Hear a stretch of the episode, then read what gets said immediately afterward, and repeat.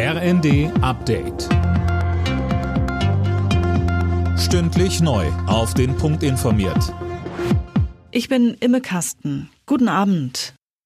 Auch heute sind wieder Hunderttausende Menschen gegen Rechtsextremismus und für Demokratie in Deutschland auf die Straße gegangen. Allein in Berlin spricht die Polizei von etwa 150.000 Teilnehmern. Uwe Schimonek. Die Veranstalter gehen sogar davon aus, dass es zwischenzeitlich fast doppelt so viele waren. Stundenlang versammelte sich die Menge vor dem Reichstagsgebäude.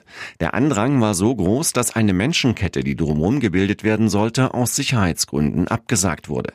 Aber auch anderswo kamen Zehntausende Menschen zu Demos, unter anderem in Dresden, Freiburg oder Hannover. Aber auch in kleineren Städten gab es gute Beteiligung. Gut 5000 Geschäfte könnten noch dieses Jahr für immer schließen. Davor warnt der Handelsverband Deutschland. Die Corona-Jahre hätten den Niedergang dramatisch beschleunigt, sagt HDE-Präsident Alexander von Prehn zu Bild. Viele Innenstädte seien schon seit Jahren in kritischem Zustand. Seiner Ansicht nach seien jetzt kommunale Politik, Handwerk, Kultur und Gastro gemeinsam gefragt.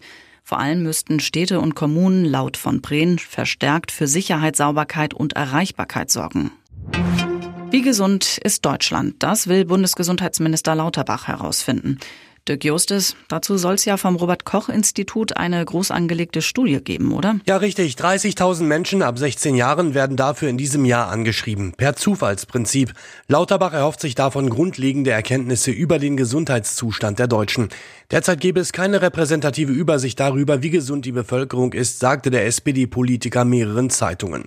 In der Studie soll zum Beispiel erfasst werden, wie viele Menschen chronisch krank sind oder täglich Schmerzen haben und ob das vom sozialen Status abhängt. Tabellenführer Leverkusen hat in der Bundesliga erneut gewonnen. Bei Schlusslicht Darmstadt siegte Leverkusen 2 zu 0.